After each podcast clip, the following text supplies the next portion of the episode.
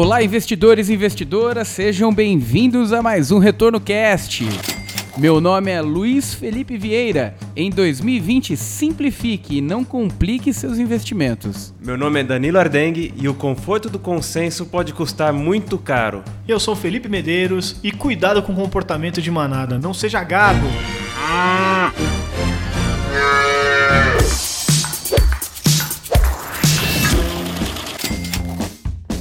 E como tema de hoje, onde investir em 2020? I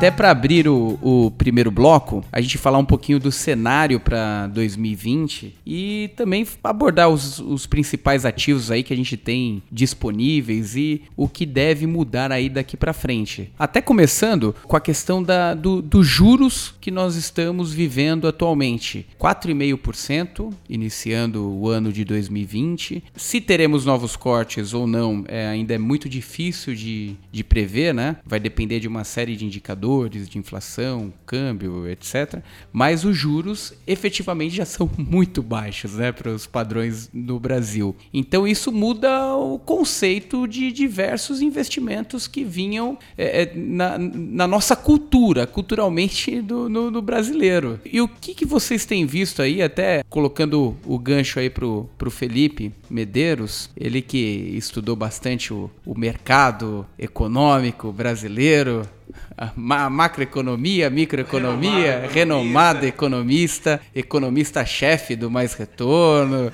É Porra, meu, nem eu sabia que tinha todas essas qualificações aí. Mas, cara, o que a gente tem mais ou menos é, é- é esse cenário aí. E, na verdade, o que é curioso, eu acho, para 2020 é que a gente tem um norte um pouquinho, assim, para níveis de Brasil, né, um norte muito mais claro do que a gente teve nos últimos anos aí. Porque no Brasil, claro, vai ter volatilidade, tem um monte de incerteza, ainda mais que a gente sabe que os nossos políticos aí, principalmente os- os que estão aí no poder hoje, adoram fazer surpresinhas em Twitter, de coisas que ninguém está esperando, para dar mais aquela emoção, né? aquela volatilidade no mercado. Mas considerando com o que a gente tem no Brasil, principalmente o que foi, a gente está mudando de década, né? Mas o que foi essa década passada, que, meu, impeachment, aí vice-presidente lá, que de uma pior aprovação aí, não sei se é histórica, mas uma das piores aprovações históricas. Aí depois tem mais uma eleição extremamente polarizada. Então, assim, o que a gente provou de volatilidade aqui é, nessa última década, eu acho que foi níveis assim, década de 80, né? Então foi uma coisa bem, bem louca. E agora em 2020 eu vejo que a gente parece que tem alguma, um caminho um pouquinho mais claro. Aquela, aquele papo de. Bom, pelo menos o papo todo de reforma da Previdência passou, trocamos um pouquinho disso, agora eu acho que o papo todo vai ser reforma tributária e que é uma reforma que, meu Deus do céu, os brasileiros esperam isso desde sempre, né? Então a gente tem alguns temas aí muito importantes que podem rolar e colocar o Brasil em outro rumo no futuro. Mas falando que a gente já tem de expectativas em questões de indicadores econômicos hoje, né, o que a gente pode olhar no Focus, pode olhar em algumas divulgações aí de gestoras, corretoras, né, é que a gente deve ter essa taxa de juros que o Luiz colocou de 4,5, deve permanecer aí por mais um tempinho, né? É, a gente não deve tem gente que ainda espera que vai cair mais, vai cair para 4, para 3,75. A minha opinião, né, e aqui é só opinião, porque é sempre bola de cristal essas coisas, né? É que a gente não deve é, mudar muito mais essa taxa de juros, porque a gente já está com um câmbio esticado. A inflação ela ainda não está superando a meta, mas também ela não está muito longe. E principalmente as expectativas é, são de que o Brasil vai voltar a crescer com um ritmo um pouquinho mais interessante em 2020. Ou seja, se a gente tem um país crescendo, a gente tem um dólar já é, bem desvalorizado, né, e as taxas de juros já estão baixas, o risco para o Banco Central continuar diminuindo esses juros começa a ficar cada vez mais altos. Né? Então, é, eu imagino que esse vai ser um nível que deve se permanecer aí, a menos que a econo- economia não ande como está sendo esperado, né? É, mas talvez até o pessoal está sendo um pouquinho conservador, porque hoje a expectativa é de um PIB em torno de 2%, e eu acho que dependendo do que acontecer, né, principalmente cenário externo que ainda tem muita incerteza, né, é, o país pode crescer até mais do que isso. Ou seja, a gente tem aí fatores interessantes para dar uma esticadinha no nosso bull market atual, que é um pouquinho menos de incerteza em relação ao futuro, juros baixos né, e crescimento econômico. E claro, de novo aqui só reforçando, isso aqui é bola de cristal, pessoal. A gente não sabe direito o que vai acontecer com o dólar amanhã ou hoje, no final do pregão, né? Então imagina falar. Ou daqui cinco minutos. É, imagina falar. É, então, assim, são as expectativas que a gente tem hoje aqui quando a gente está gravando, tá? Mas é, é mais ou menos esses os dados que a gente tem atualmente. É interessante o o contexto que você trouxe, Felipe. Exatamente isso. A ideia de previsibilidade traz um certo conforto, né, para a pessoa que investe no setor produtivo, empreendedores empreenderem, né, tem um horizonte melhor aí de, de investimento, né, no país. Isso traz um cenário mais austero, né? Lógico, a gente, como você mesmo disse, a gente ainda tem uma lição de casa aí com as contas públicas, isso é fundamental para o país crescer, mas a gente vive um momento que a gente nunca tinha vivido antes, né? E é natural. Se a gente tem uma taxa de juro alta, com uma alta rentabilidade, para que que eu corro risco? Se eu posso sentar no dinheiro e deixar ele render ali a, e ver Netflix comer pipoca, né? Mas agora o cenário já não é mais esse. Se a gente pega uma taxa de juros de 4,5%, vamos imaginar uma inflação dentro de um padrão ali de 4%, a gente está falando de um ganho real de 0,5% ao ano. Cara, realmente, eu- se falasse comigo três anos atrás, eu não imaginava a gente chegando nesse contexto hoje. Eu não sei se vocês imaginavam. Três anos, a gente tava numa taxa de juros de 14%. Exato. Tinha títulos mais arriscados com taxas prefixadas ali de 18%, 20%. Hoje não tem nada disso mais. Não, não existe no mercado. Não existe. Tinha Petrobras a... Tinha Petrobras a Como, 4 como é reais. que é o Padre Quevedo? Não existe. não existe. Mas enfim, há três anos tinha Petrobras a 4 reais. Petrobras está a 30 hoje. Não sei se caiu abaixo de 4 até, mas enfim, é- era um cenário totalmente diferente. A expectativa do que existia há três anos era totalmente diferente da expectativa que a gente tem hoje olhando para frente, né? Ninguém imaginava um cenário parecido com o que a gente está vivendo hoje. Eu quero puxar até aqui para uma outra questão de cenário esperado para 2020, que é não só assim questões macro, né, mas questões do mercado financeiro no Brasil, como isso está se transformando, se transformou muito na década passada, né? Já estou chamando de década passada, embora a gente está gravando no finalzinho aqui de 2019, né? Mas se transformou completamente no Brasil, puxado principalmente pela transformação que a XP fez aí com esse modelo de shopping center financeiro, de agentes autônomos e tudo mais, enfim, foi uma baita transformação e que está fazendo os bancos se mexerem agora, né? E a gente conversou até num, num episódio que depois a mulher do Google vai dizer aí, né? Episódio 11. com o Fábio Lousada sobre como o mercado financeiro também está se transformando, vai mudar muito rápido aqui nos próximos anos. Em questão de qualificação dos profissionais que vão poder atender melhor os investidores daqui para frente, é, em produtos e serviços oferecidos pelas instituições financeiras, sejam bancos ou corretoras, em acesso para o pequeno investidor, que tinha um monte de coisa que era só para investidor multimilionário e hoje em dia está chegando às vezes para pessoa que tem 100 mil reais para investir, né? Então essa é uma transformação muito importante que eu também acho que vai se reforçar ainda mais em 2020 e vai trazer oportunidades para todo mundo, né? Até olhando o cenário passado, recentemente uma taxa de juros de 14%, o Danilo colocando aqui. Realmente você não precisava nem se esforçar muito para captar investimento, né? Você não precisava fazer toda uma análise complexa de ativos, de renda variável, etc. Até porque valeria mais a pena você colocar no dinheiro numa LFT, num CDB do banco que, que, que fosse, do que arriscar, né? É, o pessoal dizia volta e meia que Markowitz não fazia sentido no Brasil, né? É, o, o Brasil é, tem aquelas questões meio tupiniquins que, que são nossas, né? Realmente, o juro pós-fixado, ele foi introduzido pra gente equilibrar alguns indicadores no passado, mas que virou uma jabuticaba, né? Parece que estamos próximo desse fim dessa jabuticaba. Só que, como tudo que persiste por muito tempo, geram sequelas, né? Então as pessoas ainda têm sequelas hoje. Por incrível que pareça, ainda converso com pessoas que acreditam que, que é possível tirar 1% ao mês. Rentabilidade em, em título de renda fixa, pós-fixado. É só encontrar ele direitinho, só buscar ele direitinho. Mas o cenário é outro, né? O contexto é outro. Necessariamente, uma mudança nesse contexto econômico traz um aquecimento também para as áreas de investimento, traz novos concorrentes. O- os custos que eram possíveis tra- serem trabalhados no passado não é mais possível ser trabalhado agora.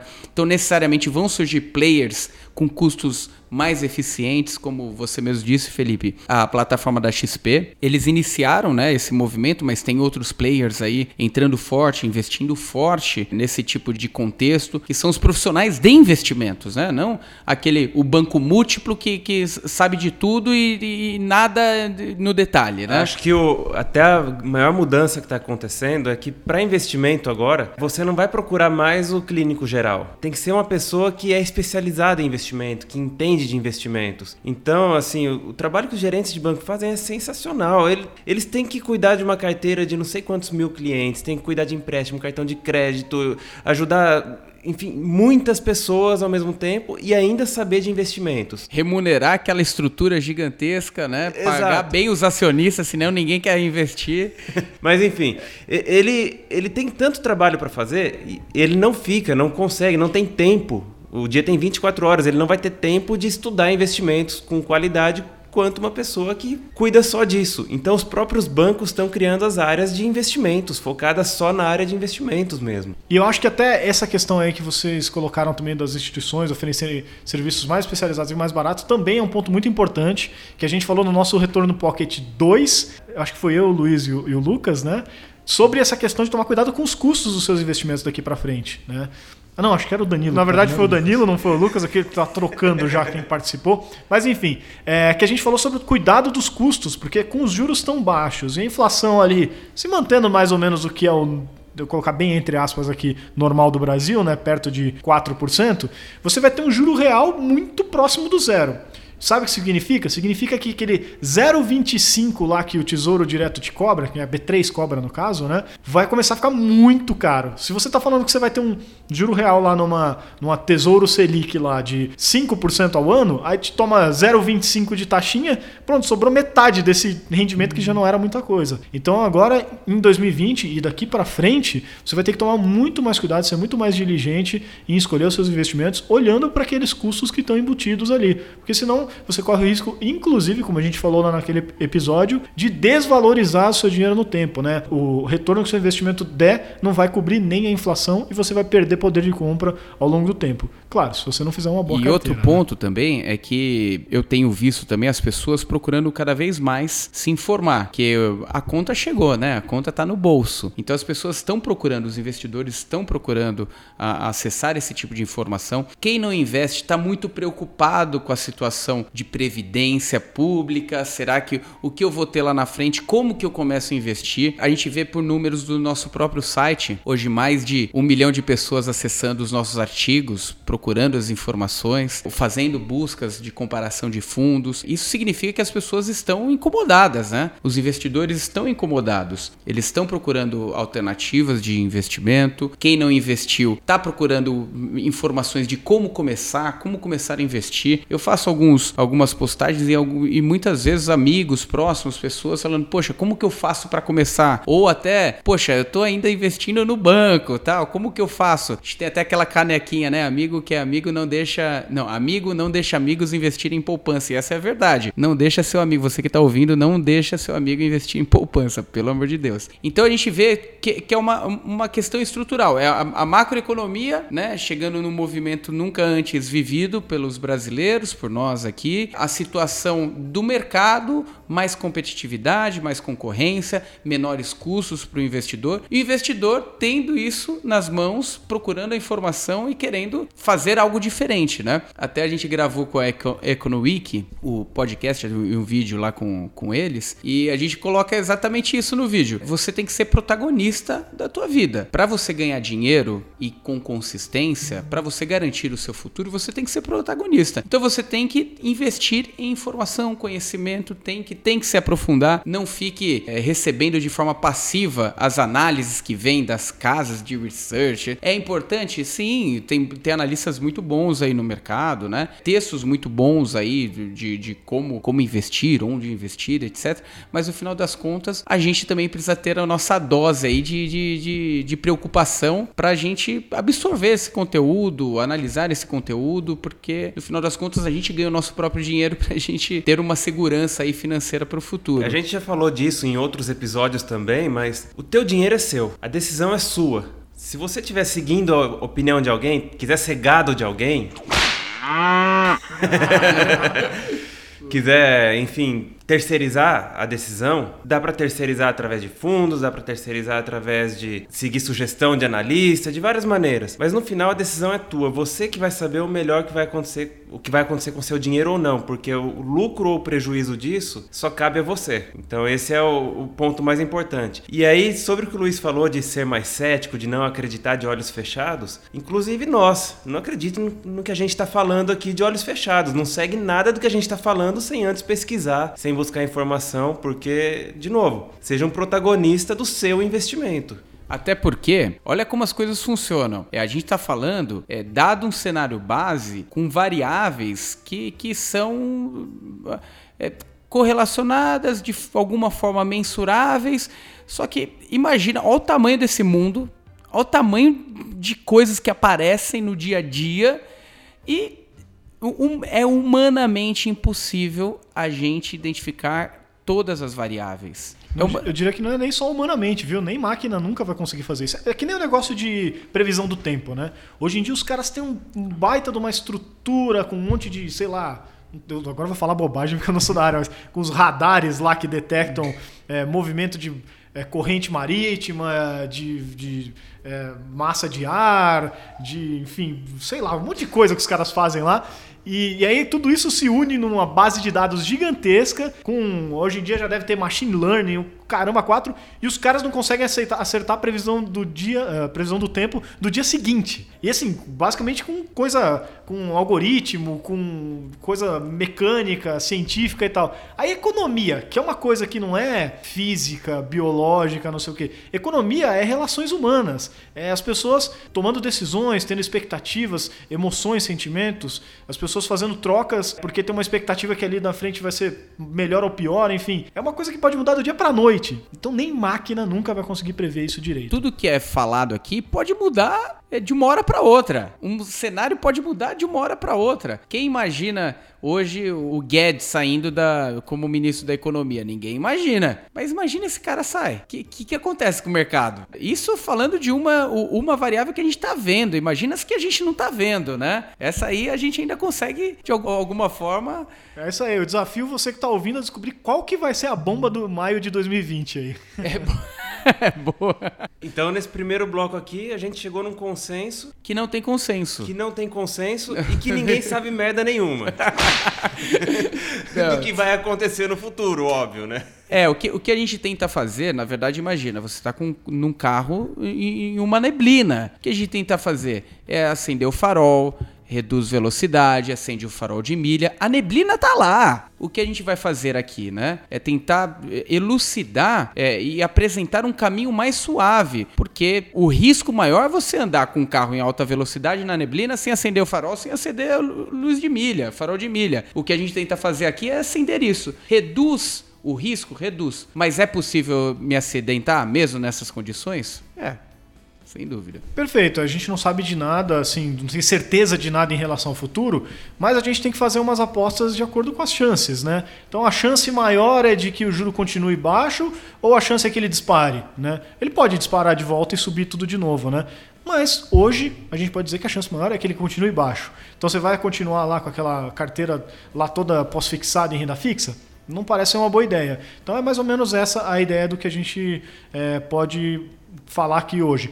E claro, né? Depois é mais ou menos assim, até fazer uma propaganda reversa aqui, né? Porque geralmente o Luiz, principalmente que ele grava vídeo, ele vai falar do RetornoCast, né? Então hoje eu tô no RetornoCast e vou falar do nosso canal do YouTube, do nosso blog ali no, no Mais Retorno também, que a gente também tem um monte de conteúdo falando. Eu tô fazendo uma série de vídeos ali, boa parte deles até com participação do Lucas também, falando sobre 2020, né? E a gente teve um texto bem bacana ali que a gente publicou recentemente também sobre onde investir em 2020. E um, uma- um dos pontos que, que é colocado lá é justamente esse, né? Então, tudo isso que a gente falou aqui sobre não saber exatamente o que vai acontecer no futuro e tal, isso todo ano vai ser assim. Por isso que é importante que você faça o quê? Uma carteira diversificada, né? Então, você tem uma pontinha ali para você conseguir ir bem ou se proteger em diferentes cenários que podem acontecer. Porque o que vai acontecer de fato, aí quem te disser que tem certeza disso tá te enganando.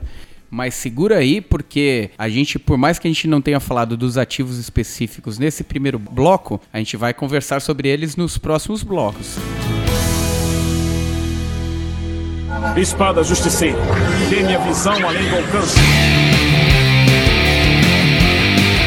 Então, indo para o segundo bloco, sendo até mais específico, em forma de, de ativos mesmo para carteira, onde investir em 2020, dado o cenário que a gente falou no primeiro bloco? Eu acho que a gente pode até assim começar dividindo, porque quando- a gente fala sobre diversificação, e a gente fala bastante disso no Mais Retorno, a gente fala que uma das regrinhas básicas de uma boa diversificação é você ter diferentes classes de ativos, né? Então, de repente, a gente pode dividir entre essas classes, né? A primeira, e talvez um pouquinho mais polêmica que eu queria falar aqui, é sobre a renda fixa, né? Porque a gente até fez episódio A Morte da Renda Fixa, depois a gente falou lá com o Ulisses também sobre o problema lá do crédito privado que teve em 2019, no finalzinho do ano e tal. Então, acho que é, é bom reforçar aqui que a renda fixa, quando a gente fez a morte lá, era uma provocação. Ela não vai morrer, né? Ela ainda vai ser um ativo necessário na sua carteira, principalmente para aquela liquidez, para aquela reserva de emergência e tudo mais. Mas ainda assim, né, é uma coisa muito importante de reforçar também que tem diferentes perfis de investimento e que é, quando a gente fala que, olha, você tem que tomar cuidado agora que renda fixa vai render pouco, não quer dizer que fala assim, ah, se você é um investidor conservador, vira aí é, 180 graus a sua carteira e agora bota tudo em ações, que isso daí também não vai funcionar, né? Então assim, quando a gente fala de renda fixa, eu acho que um caminho que o investidor vai ter que começar a se acostumar agora que talvez até o caminho mais comum no resto do mundo todo, né? É pensar mais em alongar os prazos dos investimentos, né? Então, se ele quer ainda ter um retorno, que não vai ser grandes coisas, óbvio, porque é renda fixa, mas melhor do que aquele dinheiro da liquidez e ainda assim ser renda fixa, ele vai ter que é, primeiro, assumir um pouquinho mais de risco em crédito privado, de boa qualidade né, e diversificado, né, um pouquinho mais pulverizado ali, mas também alongando esses prazos. Porque se você alonga o prazo, você coloca lá um título, é claro, né, depende dos seus objetivos, mas supondo aqui que seu objetivo é de longo prazo, né? Mas você pega um título lá de 5, 10 anos, aí você vai conseguir, às vezes, um retorno mais interessante, né? Um- uma taxa prefixada é, interessante e mais uma inflação, por exemplo. Então ah, começa a ser uma alternativa que o investidor conservador vai ter que começar a olhar também se quiser continuar em, em renda fixa e ter um retorno satisfatório ali, né? O Arthur também comentou no episódio que a gente gravou com ele exatamente isso, que agora a renda fixa, quem vai investir só em renda fixa tem que realmente buscar essas alternativas que o Felipe falou, mas ela perdeu aquele sentido de multiplicação de patrimônio que existia no Brasil. Fazendo a referência ao Arthur Vieira de Moraes, o Isso. especialista em fundos imobiliários. Mas a renda fixa ela não multiplica mais o patrimônio. Ela hoje serve para proteger um patrimônio e te dar aquela reserva de liquidez para isso daí.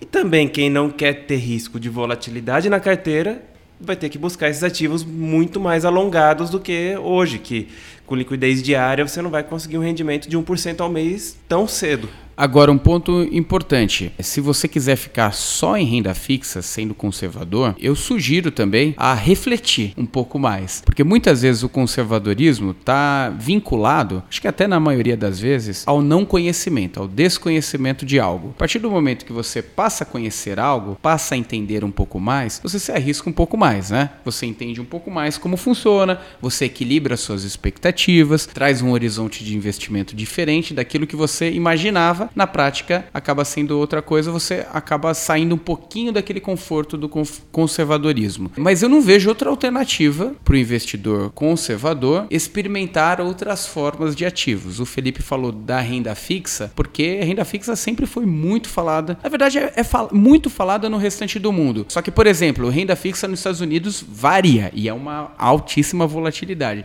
Quem aqui já experimentou o fundo Pinco é, vai entender do que, eu tô, do que eu tô falando. Se você não experimentou, digita aí no nosso comparador. Fundo Pinco, você vai ver qual que é a volatilidade de um fundo de renda fixa. Pinco income, né? É, Pinco Income. Então, eh, necessariamente, vai ter que pisar um pouquinho no pé de um contexto diferente, assumindo um pouquinho mais de risco. Aí a gente entra numa classe até de fundos de investimento, talvez, iniciando pelos multimercados. É, eu só queria, antes de, de terminar, né, falar, reforçar aqui que o, o que a gente está dizendo de novo é diversificação, tá? Não é assim, ah, você então vai ter que esquecer a renda fixa e colocar o seu dinheiro, por exemplo, em multimercados. Não é isso, né? É, primeiro tem o negócio do perfil, então vamos aqui é uma hipótese, tá? Tem que entender muito mais do que isso. Mas um investidor ultraconservador, que até ontem deixava todo o dinheiro dele lá no fundo DI do banco, essa pessoa não vai virar a chave 180 graus e agora zerar a renda fixa e ter só multimercado em ações. Essa pessoa às vezes vai poder ter ainda 50% em renda fixa, né?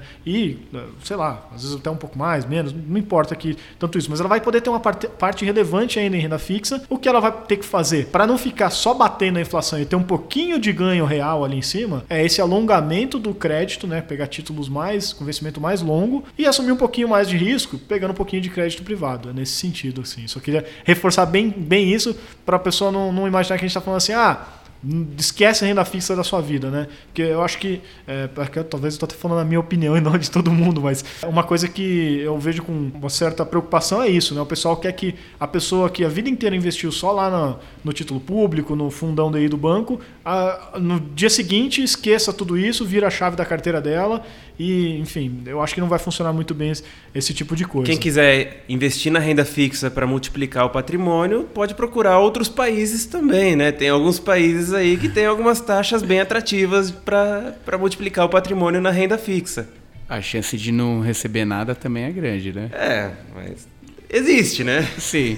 Trazendo uma menor volatilidade ainda para a carteira, a gente teria algumas estratégias de fundos multimercados. Só que essa necessariamente precisa tomar algum cuidado, principalmente por questões de custos, né? Porque a baixa volatilidade, até o, Danilo estava me mostrando um gráfico dizendo que, é, que o, os gestores hoje, para entregar 100% do CDI, precisam gerar aí os gestores que, que cobram 2% de administração e 20% de performance eles precisam girar a carteira em 150% do CDI para dar para o investidor 100% do CDI. Então, dado uh, o, o, impacto do custo de uma estratégia. Então, quanto menor a taxa de administração para fundos menos voláteis, melhor para você que está acessando esse contexto mais é, experimentando um risco maior aí para a carteira para os seus ativos. Né? Perfeito, a ideia é essa mesmo. Então, assim, fundos de baixa volatilidade tem que tomar cada vez mais cuidado com os custos, como a gente até levantou um pouquinho esse ponto no bloco anterior, né?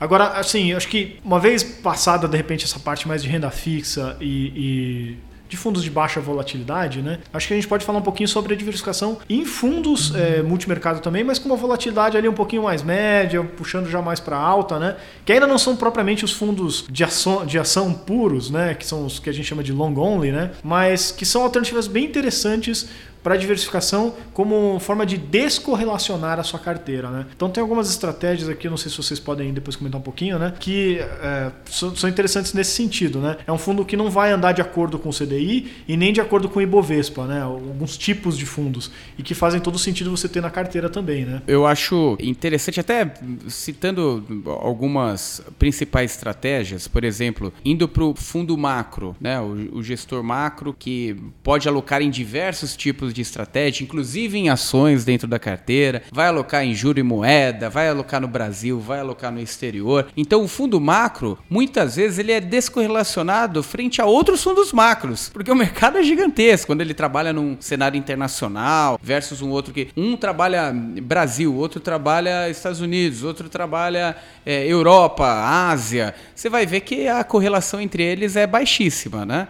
O, o fundo macro acaba sendo até um grande gestor gestores aí do mercado, né, é, se fundamentaram nesse tipo de estratégia, uma estratégia macro, né, que eles têm toda a flexibilidade de operações, podem operar com ações nacionais, internacionais e, e juro, moeda e por aí vai, né? É um coringa das estratégias. Eu né? gosto ainda de um tipo de fundo que ainda está crescendo no Brasil, porque e tem muito espaço para crescer, mas ainda é uma coisa relativamente nova. Não porque começou agora, mas porque teve muitos muitas tentativas para trás que não funcionaram muito bem e agora começa a aparecer algumas coisas interessantes.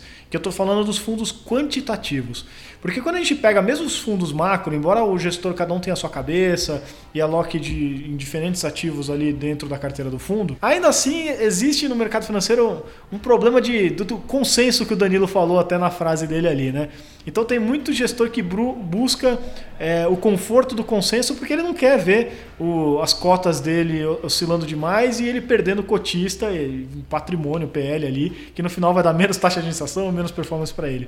Então tem muito gestor que acaba se acomodando ali no consenso e isso acaba, de um lado, é, se você tem vários fundos macro com gestores que têm o mesmo consenso, eliminando um pouco da sua diversificação. Né?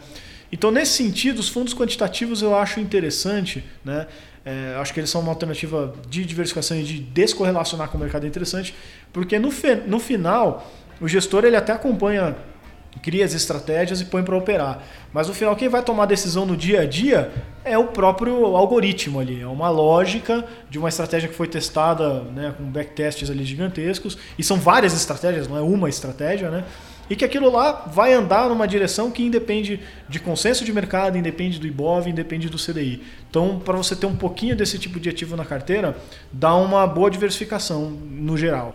E algo muito mais racional, né? Exatamente. Não tem emoção. Corta a emoção, exatamente. Dentro dessa classe de ativos multimercado que tem uma volatilidade um pouco mais reduzida, tem aqueles fundos long short também. E o long short é interessante pelo seguinte, né? A curva de dele de rentabilidade, volatilidade, ela costuma ter uma rentabilidade um pouco mais alta com uma volatilidade muito mais baixa. O que, que acontece? Vamos supor que você tenha, coloque dois gráficos numa tela ali.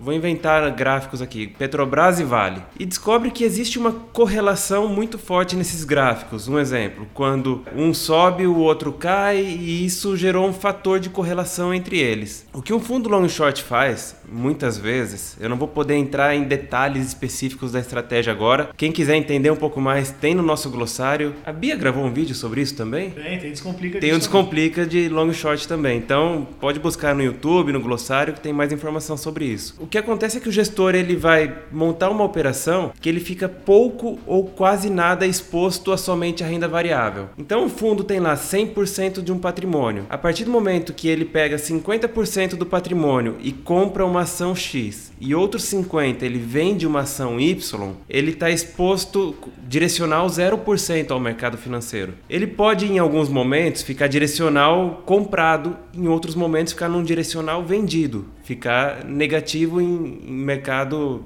de renda variável. E isso acaba trazendo uma rentabilidade um pouco acima de fundos de renda fixa, com uma volatilidade bem abaixo dos fundos de ações, por exemplo, ou fundos multimercado que são aqueles, por exemplo, o próprio fundo macro tem muitos fundos que são bem agressivos, tem uma, uma curva de, de volatilidade muito alta. E assim, a volatilidade, ela, só para deixar bem clara a nossa visão sobre isso, ela é um risco no investimento, porque se você precisar resgatar seu investimento no momento que ele está lá embaixo, você vai ter que entregar aquela, aquela rentabilidade para o mercado, por causa da volatilidade que ele tem, que é um risco que você tem de perder naquele momento. Mas eu entendo também que não podemos olhar só a volatilidade, é muito melhor, às vezes, ter uma volatilidade muito alta, buscando um retorno muito mais alto ainda. E aí vem a questão de Markowitz, né? Que é você poder equilibrar o risco e o retorno da sua carteira. É, Essa parte de long and short, acho que até um, um caso bem comum ali que, que você. eh, Tem, tem dois tipos de long and short, basicamente, né? Tem o, o intrasetorial. Dois não, acho que tem vários, né? É. Mas os mais famosos são o intrasetorial, né? E depois tem o- os que são de setores diferentes. Mas o caso mais comum, assim, é, por exemplo, bancos, né? Porque banco no Brasil você tem só quatro bancos gigantescos e, no geral, eles andam meio que juntos. Então eles têm uma correlação gigantesca. Aí quando acontece de um desses bancos se distanciar muito do outro, aí o, o gestor já encontra uma oportunidade. Opa, esse aqui subiu demais, esse aqui tá, tá parado. Ou o contrário, esse aqui caiu, né? E ele tende a, a se recuperar ali na frente. Ele, então ele aposta contra o que subiu demais e a favor do que caiu. Porque uma hora eles vão se juntar de novo. É mais ou menos essa a lógica bem simplificada, né? Mas é uma- mais uma alternativa interessante aí de descorrelacionar com o mercado, porque se a bolsa estiver caindo, por exemplo, esses fundos podem estar ganhando do mesmo jeito, né? Então, para você diversificar a sua carteira, né? E acho que finalmente a última classe de ativos aí é partir de fato para as ações, né? E eu acho que assim, tem dois tipos Até, de até antes, se, se você me permitir, Felipe, o que normalmente as pessoas investigam muito por terem um lastro em, em uma renda são os fundos imobiliários, antes dos fundos de ações, inclusive. Faz sentido. Porque, o- porque os fundos imobiliários, é, a, a- a variação da cota dos fundos imobiliários, ela acaba sendo lastreada em uma renda. Uma Consequ- renda que é mais estável do que a renda das ações, né? Exatamente. Por exemplo, eu tenho uma expectativa de, de aluguel de um fundo imobiliário de 6% ao ano e a cota vale 100. Qual que é o risco dessa cota ir para 200 para esse fundo passar a pagar 3% ao ano? É quase nulo, porque quando chegar, quando esse fundo começar a pagar de 6, começar a pagar 5, começar a pagar 4,5, as pessoas não vão mais comprar esse ativo. Elas começam a vender. Então volta para o equilíbrio da renda. Então acaba tendo um, um- lastro de renda, consequentemente a volatilidade e a variação do fundo acaba sendo menor. Qual que é o, o grande negócio do gestor, né? Tentar melhorar essa renda, porque daí sim o aumento da cota faz sentido, né? O, o incremento da cota para eu ter uma manutenção de renda. No final das contas, a grande vantagem dos fundos imobiliários está na renda distribuída, isenta de imposto de renda, e normalmente é o primeiro passo para quem busca uma alternativa de investimento e passa a experimentar um, um contexto de renda variável, né? É, e assim, acho que é melhor do que. A gente vai fazer um resuminho aqui, é claro. Mas melhor do que esse resuminho que a gente vai dar. Depois vale muito a pena ouvir o episódio 13 que a gente gravou de fundos imobiliários com o professor Arthur Vieira de Moraes. E que ele vai explicar muito bem como funciona esse mercado e também um pouquinho das perspectivas que ele mesmo tem sobre esse mercado no Brasil, que ele inclusive lá afirmou que acha que pode ser um mercado, pelo menos em número de investidores, maior que o próprio mercado de ações. Né? Então, assim, para 2020, a gente também tem um- uma boa perspectiva aqui, olhando o que a gente tem de informações hoje, claro. Mas assim, 2019 foi um dos principais mercados a se valorizarem, né? Você olha pelo IFIX, que é como se fosse o Ibovespa, só que de fundos imobiliários, né? E eles foram dos melhores investimentos, assim, em termos de risco-retorno, porque ele se valorizou muito bem e teve uma baixa volatilidade em comparação com a bolsa. E a gente imagina que isso ainda pode continuar, é um movimento que o mercado imobiliário passou por um momento bem difícil aí na, na crise que começou lá em 2014 e agora finalmente está se recuperando. Então tem um movimento muito interessante acontecendo já no mercado imobiliário e que tende ainda a, a continuar com o aquecimento da economia que a gente comentou lá no primeiro bloco, né? Então alguns segmentos ali que podem, que já vem se destacando, né? Como shoppings e lajes corporativas, porque as empresas crescem, vendem mais, né? Então as empresas vendem mais nos shoppings, tem shoppings que têm participação nas vendas, tem um monte de coisa assim, né? E lajes corporativas, porque as empresas crescem, precisam de mais espaço, alugam é, imóveis às vezes maiores e mais bem localizados e assim por diante. Então isso tudo com uma demanda maior aumenta o custo do aluguel e o cotista dos fundos imobiliários tendem a receber isso na ponta, né? E também um segmento aí que tem muita gente apostando, bastante corretoras, enfim, bastantes analistas aí estão apontando, que também é o segmento de galpões logísticos. Porque galpões logísticos basicamente servem para distribuição de mercadorias e quem ganha, quem fortalece muito isso é o e-commerce, que no Brasil vem crescendo bastante e que, novamente, com o crescimento da economia, deve acelerar ainda mais. E aí o e-commerce precisa distribuir cada vez mais produtos, fazer mais entregas, galpões logísticos vão ter cada vez mais demanda e é a mesma lógica de sempre, né? E agora o- a sequência disso seria o entrar mesmo na renda variável, né? Entrar na estratégia de renda variável, seja comprando as ações direto, o que se você não tiver tempo de analisar não é aconselhável, né? Seja entrando com uma ETF, esse é um fundo de índice, um fundo de referência. Hoje você vê lá Ibovespa, o índice Ibovespa, que tem uma, uma série de ações ali que são negociadas na nossa bolsa. Você pode comprar o Ibovespa através de um fundo de índice, que é o Bova 11. Você pode comprar o índice de small caps, aquelas ações que são menos negociadas, têm menos liquidez, inclusive mais difícil de operar no mercado, mas você pode comprar o índice. O índice é extremamente líquido, small 11. É, inclusive investindo, diversificando a carteira em ativos internacionais. Você pode investir inclusive no S&P, que é o índice de ações nos Estados Unidos, através do IVVB11. Tirando os- as ETFs, né, que vocês podem operar, inclusive com taxa de administração muito baixa, a gente está falando de taxa de administração que muitas vezes chega a 0,20, 0,19, né?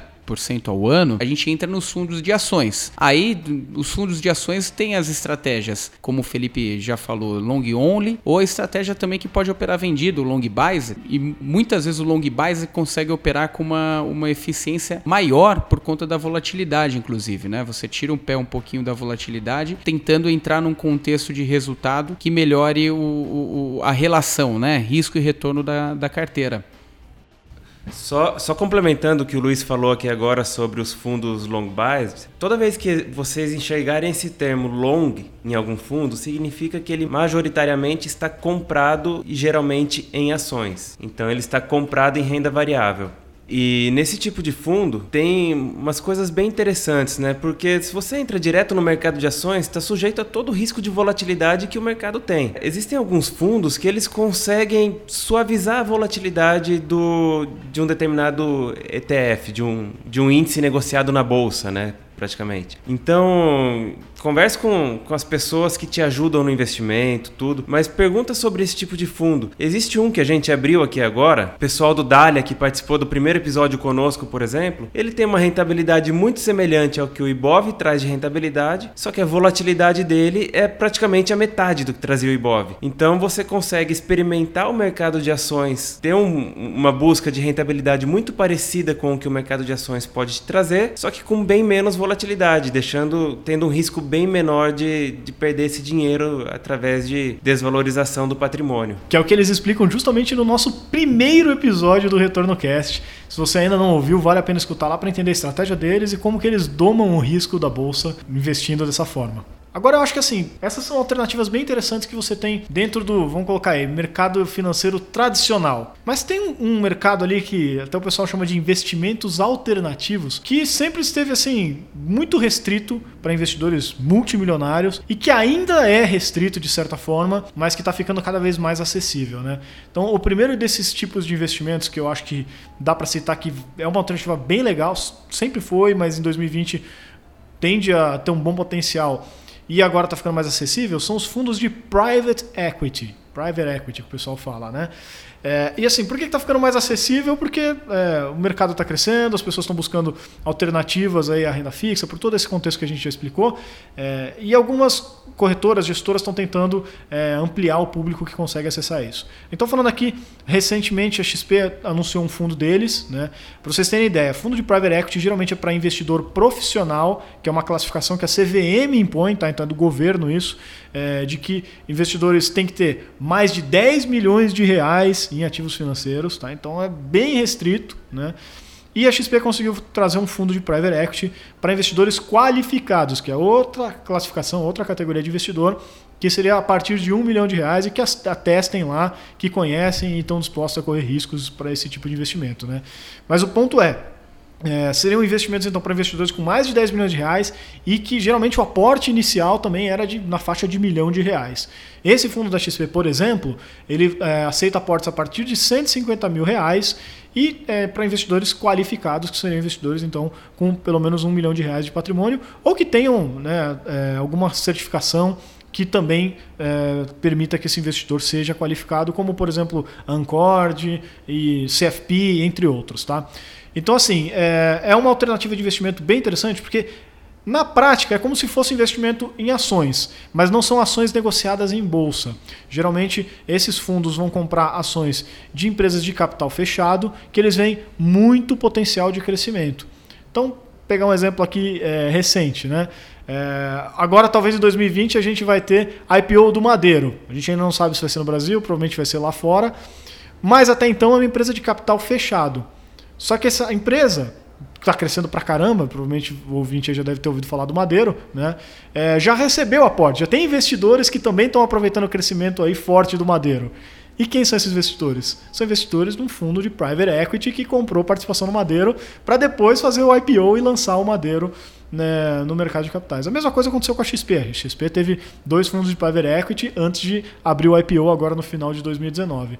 Então é uma alternativa de investimento bem interessante aí para quem está é, querendo buscar algo a mais, sair do comum do mercado financeiro e que, apesar de ainda ser de certa forma restrito, está ficando cada vez mais acessível com o passar do tempo. E é importante falar e equilibrar a expectativa, né? Normalmente esses fundos são têm um horizonte maior, né, de para gerar resultado, não é tão rápido, alocação. É uma estrutura um pouco diferente, por isso que coloca uma série de restrições. Agora aberto para qualificado, mas antigamente nem para qualificado era, né? Era só para profissional, exatamente porque o dinheiro você não vai ficar vendo a variação dele conforme um fundo multimercado. É um pouco diferente o contexto. E tem outras alternativas, né? até nesses, nesses alternativos, como o próprio fundo de ouro, né? O fundo de ouro acaba sendo uma alternativa. Aí, sem entrar nos, no, nos produtos de operação estruturada, que daí você acessa fundos no mundo inteiro, né? Fundo Global Opportunity, City Stocks de ações, Eurostocks e por aí vai, uma série de Map Trend, né? Fundos que não são acessíveis, né? E através de uma estrutura, os bancões vão lá e criam essas estruturas, a gente consegue acessar esses tipos de fundos também como forma de alternativa de investimento, internacionalizando também parte dos ativos. Só voltando mais um pouquinho ali no fundo de private equity ainda, nem tudo é mil maravilhas, né? Porque você pegava ali um histórico de uma empresa tipo a WeWork, que estava crescendo com múltiplos absurdos, crescendo muito bem. Quando eles começaram a preparar o IPO e vários fundos de private equity já tinham investido na empresa, descobriram que alguns números não eram bem assim. A hora que o mercado começou a questionar alguns números, tudo, e foi tão sério o negócio que um dos fundos, que foi o, do, o maior que investiu na empresa, que é o SoftBank, e é um dos maiores fundos do mundo de private equity também, ele chegou ao ponto de ter que assumir a empresa. Então ele não sabe se vai conseguir fazer um IPO ou não, se vai conseguir ajustar as finanças da empresa, se vai conseguir preparar a empresa de novo para lançar ela ao mercado. E já que eu falei dessa palavra do IPO, isso também continua sendo uma excelente oportunidade, porque você pega o potencial de crescimento da empresa desde que ela chegou na bolsa. É arriscado porque você não tem informações sobre o passado da empresa de forma consistente, mas ao mesmo tempo é uma maneira de quem quiser correr um pouquinho mais de risco poder rentabilizar o patrimônio em, nessas jogadas de IPO. E a expectativa por enquanto é de que em 2020 tenham pelo menos aí uns 30 IPOs ou follow-ons né, é, ao longo do ano.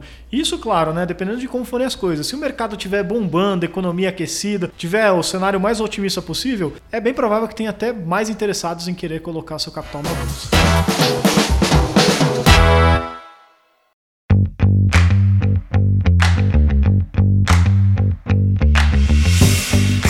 Então, no último bloco, comentamos no bloco anterior onde investir e agora, tão importante quanto, ou até mais importante, onde não investir em 2020. Lógico, não necessariamente não investir, mas também tomar cuidado, né, para investir em certas estratégias. Bom, eu vou falar da primeira aqui que já presenciei algo semelhante lá em 2013, 14 que acontecia muito no mercado. Existe uma classe de ativos que são os fundos de inflação. O que esses fundos fazem? Então, eles investem nesses ativos chamados NTNB ou Tesouro IPCA, que é o nome que vocês vão encontrar por aí. E os fundos criam, os bancos e corretoras e gestores criam alguns fundos chamados Fundo de Investimento, Inflação, alguma coisa. E aí tem inflação no nome do fundo. Majoritariamente, esses fundos estão investindo ou diretamente no Tesouro NTNB ou em algum ativo correlacionado, com uma correlação muito grande a esses ativos. E o que, que acontece? A hora que o investimento é apresentado para você, você não faz ideia do porquê que ele está subindo ou caindo. E em 2019, esses investimentos tiveram uma valorização muito boa. Logo, o que vai acontecer é você olhar aquele gráfico de rentabilidade no ano 2019. Quem você não, você está ouvindo o Retorno Cast não, mas o seu amigo, o seu alguém que não ouve o Retorno Cast, vai olhar essa rentabilidade e falar: "Pô, se esse fundo rendeu tanto assim, eu vou investir nele", porque ele vai multiplicar esse patrimônio. E isso acontece muito inclusive com alguns profissionais do mercado que acabam indicando investimento para as pessoas. Os profissionais muitas vezes não sabem o que funciona nesses papéis e a tendência é assim, nós chegamos, tivemos uma queda muito grande na taxa de juros. E quando você olhar esse investimento, você vai ver que ele está classificado como um investimento de renda fixa. Na grande maioria das vezes, quase todos os fundos assim são de renda fixa. Mas ele pode ter rentabilidade negativa. E se você pegar um fundo muito longo, vai ver que teve isso já no passado. Por que, que isso acontece? Porque ele trabalha muito com a expectativa da taxa de juros. Como não tem muita expectativa mais da taxa de juros cair, esses títulos NTNB estão precificados, nós dizemos no mercado. Estão já num preço que o mercado trabalha. Então não tem tanta expectativa de volatilidade mais nesses títulos, deles valorizarem